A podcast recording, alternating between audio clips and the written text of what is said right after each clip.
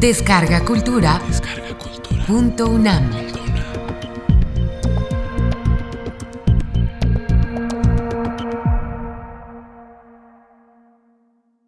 Eduardo Matos.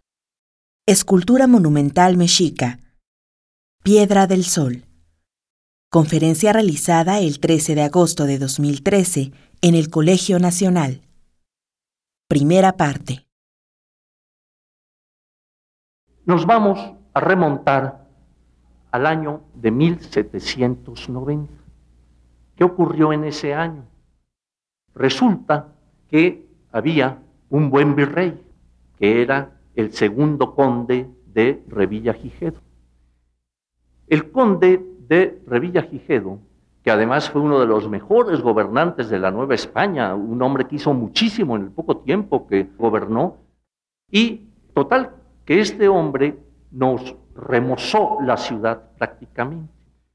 Entonces, Revilla Gijedo se le ocurre empezar obras en la Plaza Mayor, lo que conocemos como Zócalo, y empieza por mandar a emparejar esta plaza y hacer ciertas atarjeas y salidas de agua, etcétera.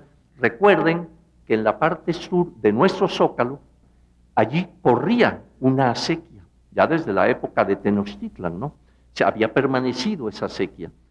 Y entonces él manda a que se hagan estos emparejamientos y demás, están en eso, cuando ocurre que el 13 de agosto de 1790 aparece precisamente la Coatlicue. Es decir, estas coincidencias no tienen nada de mágico ni nada de esto, simples coincidencias curiosas de que en un momento dado, en el mismo día que había caído Tenochtitlan años atrás, de repente empezaba ese retorno de los dioses. Entonces aparece esta deidad. Pero el hecho es que el mismo año, el 17 de diciembre de 1790, las obras continuaban. Se ve que estas obras empezaron pegadas a que hoy es Palacio Nacional, entonces Palacio de los Virreyes, y que iban avanzando hacia el poniente. Resulta que el 17 de diciembre de ese año aparece una segunda piedra. Entonces, tenemos dos fuentes que nos hablan del hallazgo de estos monumentos. Una de ellas se debe precisamente a don José Gómez. ¿Quién era este señor José Gómez? Era un granadino. Había venido de allá, de su natal Granada, a la Nueva España, y rendía sus servicios en el Palacio Virreinal. Él era alabardero. Él había nacido en 1732 y murió en 1800. Pero este hombre tenía la costumbre de llevar un diario y unos cuadernos. Y era un admirador tremendo del virrey. Iba notando todo lo que a su parecer era sobresaliente y destacado de las obras que había emprendido, que emprendía Revillagigedo, el segundo conde. Y entonces podemos leer en su diario lo siguiente. El día 2 de julio de 1791 llevaron la piedra que estaba en la Plaza Grande, que era el almanaque de los indios gentiles, al cementerio de la catedral. No sabemos a dónde la pondrán. ¿Qué nos está diciendo aquí? Claro, esa fecha de 91 ya habían aparecido estas piedras, como digo, fue el año anterior, pero se está refiriendo a la piedra del sol. Nos está comentando, pero aquí hay que hacer una reflexión interesante. Él ya le está dando el nombre de almanaque. ¿Qué es un almanaque? Pues es eso, es un calendario, es una cuenta de los días, etcétera. Él ya le da ese nombre. No era un individuo muy ilustrado, ¿verdad? Tiene fallas en su escritura, en fin, pero seguramente quizá él escuchó en los corrillos del Palacio Virreinal que podría tratarse de eso, de un calendario, de un almanaque, ¿no? Entonces no duden que quizá de por ahí venga ya el nombre que se le va a asignar como calendario azteca, porque no funciona como tal. Y en sus cuadernos nos dice en relación a las obras de Revilla Gijedo, dice, en su tiempo se minó o abujeredó toda la ciudad y se sacaron varios ídolos del tiempo de la gentilidad. O sea, nos está dando a conocer eso. Obviamente también habla del Acuatlicue, pero este es un soldado, es un hombre de poca cultura, sabía escribir, en fin, nos está transmitiendo esto.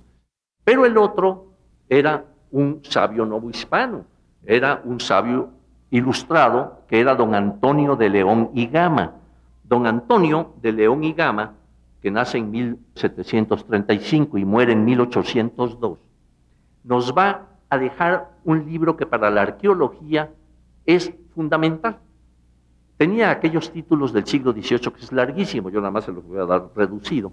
Era la famosa descripción histórica y cronológica de las dos piedras que encontraron, en ahí sigue ya todo el título, pero era la descripción histórica y cronológica de los dos monumentos, la Cuatlicue y la piedra solar. Pero, ¿qué nos dice de la piedra solar? Dice don Antonio, con motivo del nuevo empedrado y estando rebajando el piso antiguo de la plaza, el día 17 de diciembre del mismo año, 1790, se descubrió a solo media vara de profundidad, muy muy cerca de la anterior pieza de la Coatlicue, se encontró la segunda piedra con la superficie posterior de ella, es decir, estaba boca abajo.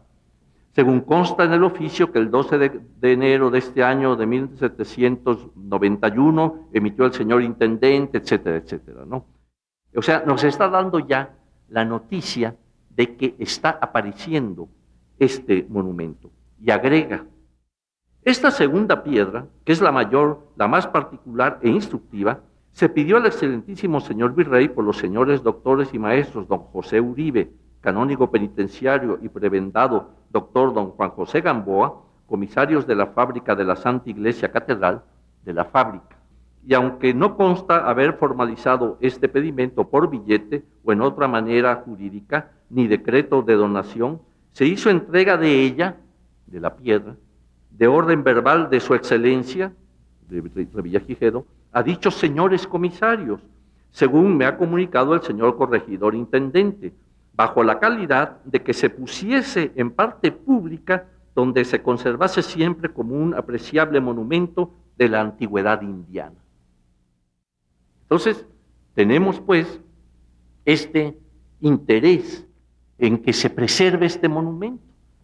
Entonces uno se pregunta, bueno, van a colocarla en el costado de la catedral. Entonces, esta piedra, pues, va a ser empotrada en la torre poniente de la catedral. Y ahí va a permanecer cerca de un siglo. Nada más que antes tenemos datos del mismo siglo XVI de que la pieza estaba a la vista y entonces fíjense lo que dice un cronista, el dominico Fray Diego Durán. Fray Diego señala lo siguiente. Esta piedra, ¿verdad? La una de las cuales vimos mucho tiempo en la Plaza Grande junto a la sequía, donde cotidianamente se hace un mercado frontero de las casas reales, enfrente del Palacio Virreinal, donde perpetuamente se recogían cantidad de negros a jugar y a cometer otros atroces delitos, matándose unos a otros de donde el ilustrísimo y reverendísimo señor don Fray Alonso de Montúfar la mandó enterrar, viendo lo que allí pasaba de males y homicidios, y también a lo que sospecho fue persuadido la mandase quitar de allí a causa de que se perdiese la memoria del antiguo sacrificio que en ella se hacía. Entonces, pues, interviene precisamente don Alonso de Montúfar, segundo arzobispo de México, para tratar de que se quitara por todos estos hechos que estaban aconteciendo ahí. Nos dicen que hasta homicidios y demás, ¿no? Fíjense cómo hay dos aspectos. Uno, lo que estaba ocurriendo en ese momento, ¿no? Estos homicidios, mal uso, había ahí cosas. Y el otro, el aspecto de lo que ellos consideraban la idolatría, ¿no? Es decir, para que, como dice él, quitar la memoria del antiguo sacrificio que en ella se hacía. Entonces, vemos que ocurre esto y simple y sencillamente se manda a enterrar. Esta pieza pensamos que obviamente estuvo formando parte de algún templo prehispánico.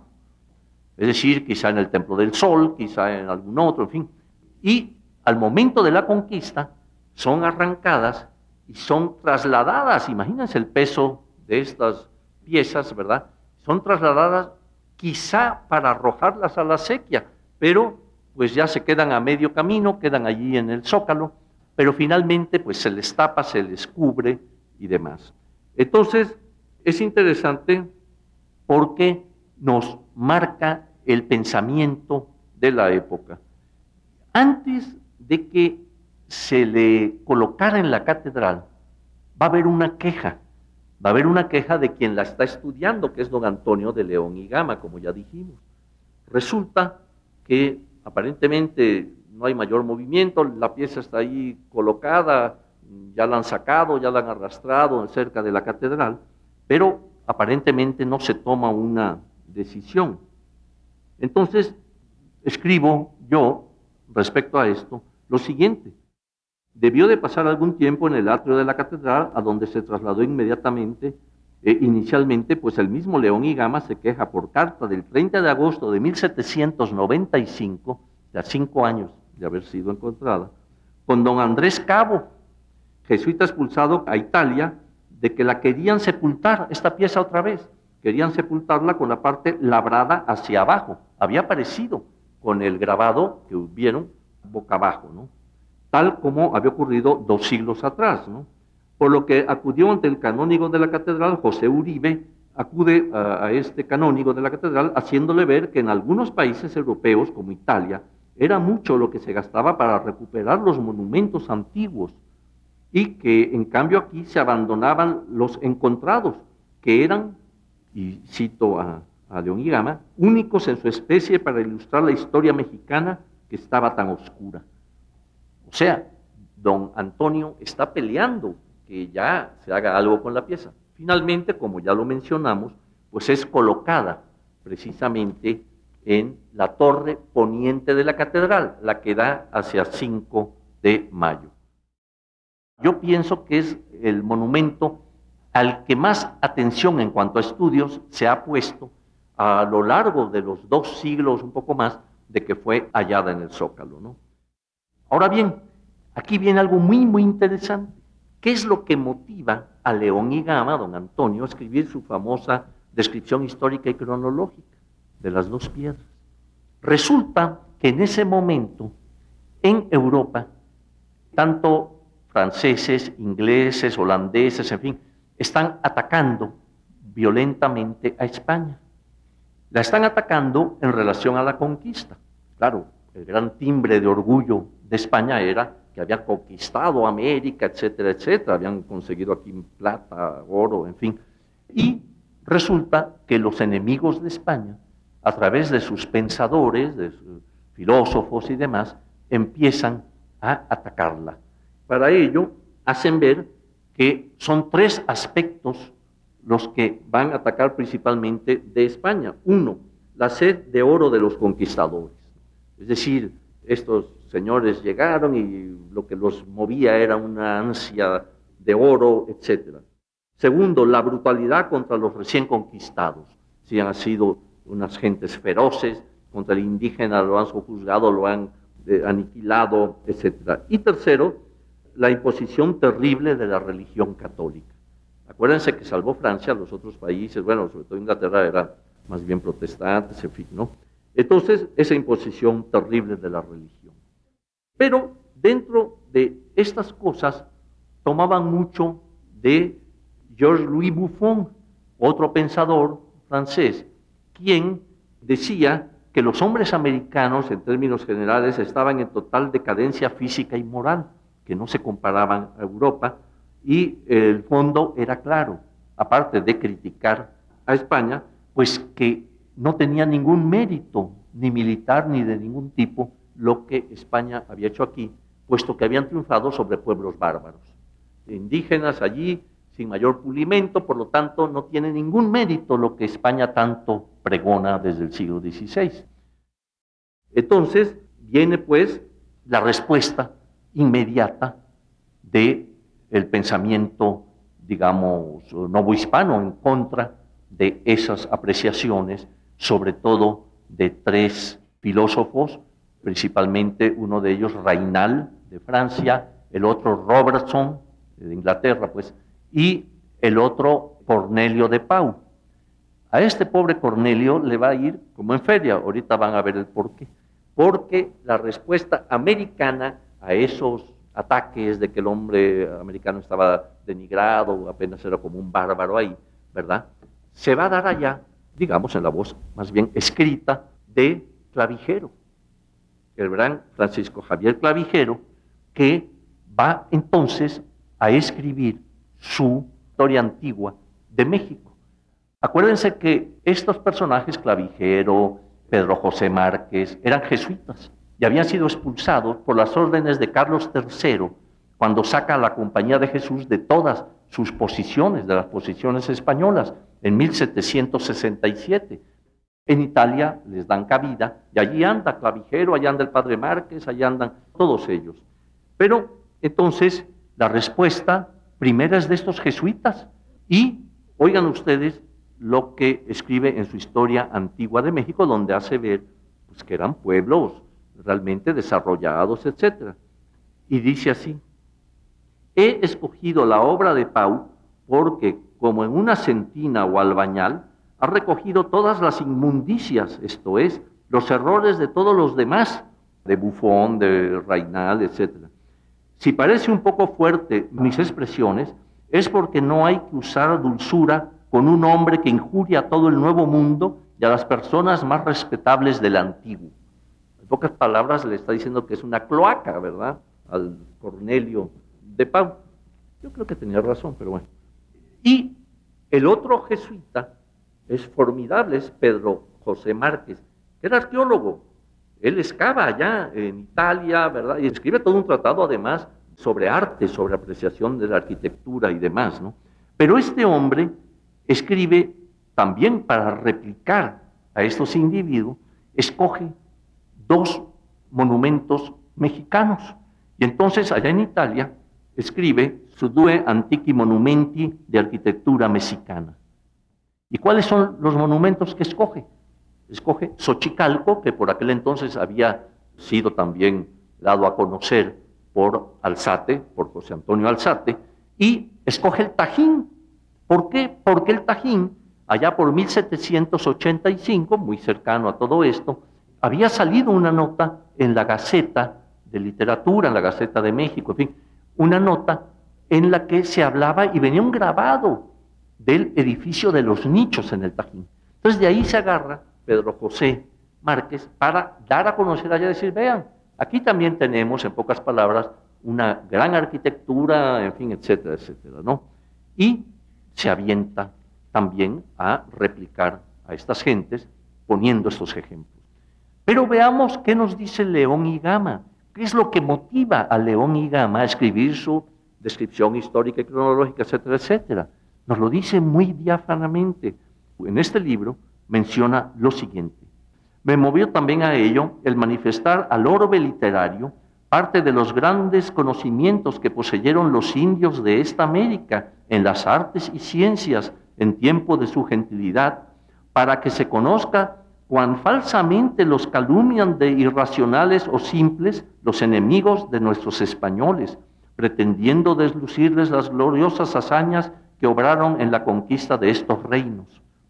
Por la narración de este papel y de su libro, se manifestará el primor de los artífices que fabricaron sus originales, pues no habiendo conocido el hierro ni el acero, grababan con tanta perfección en las duras piedras las estatuas que representaban los, sus fingidos simulacros.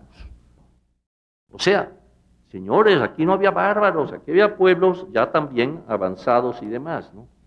Y León y Gama finalmente saca su obra dos años después del hallazgo. El hallazgo 1790, en 1792 ya está saliendo su libro, pronto se agotó, e iba a venir otra edición, pero ya cuando México es independiente, hacia 1832, y aumentada además con el hallazgo de la piedra de Tizoc, y por cierto que don Antonio de León es el primero que hace lo que los arqueólogos llamamos un rescate arqueológico, o sea, nos empieza a enumerar en qué casas coloniales había empotrado algún monumento de la antigüedad, ¿no? Y resulta, colegas, que por ejemplo en prehistoria, allí había una escultura donde nos está relatando que estaba ahí. ¿Qué pasó con esa escultura? Ya no me pregunten, vayan ustedes a saber. Entonces, pues, hemos visto los pormenores de la piedra, su hallazgo y finalmente cómo es colocada en la torre poniente de la catedral. Para concluir con esta parte ya de la colocación, a las dos piedras de las que hoy hablo, la piedra del sol y la piedra de Tizoc. Entonces dice como una de ellas ha sido ya incorporada y que para la otra no hay lugar, la de Tizoc. Entonces la dejan colocada ya boca arriba, porque vamos a ver cómo también aparece boca abajo, pero ya la dejan boca arriba en el atrio de la catedral. Ahí va a permanecer.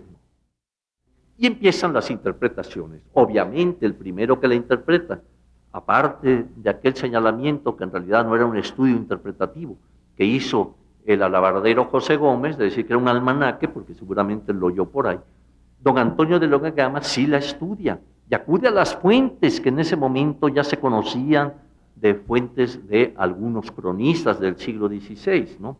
Y entonces aquí vienen aciertos y quizá alguna exageración de don Antonio. Por ejemplo, la relaciona inmediatamente con un elemento solar, es decir, dice indiscutiblemente esto corresponde a una cosa solar.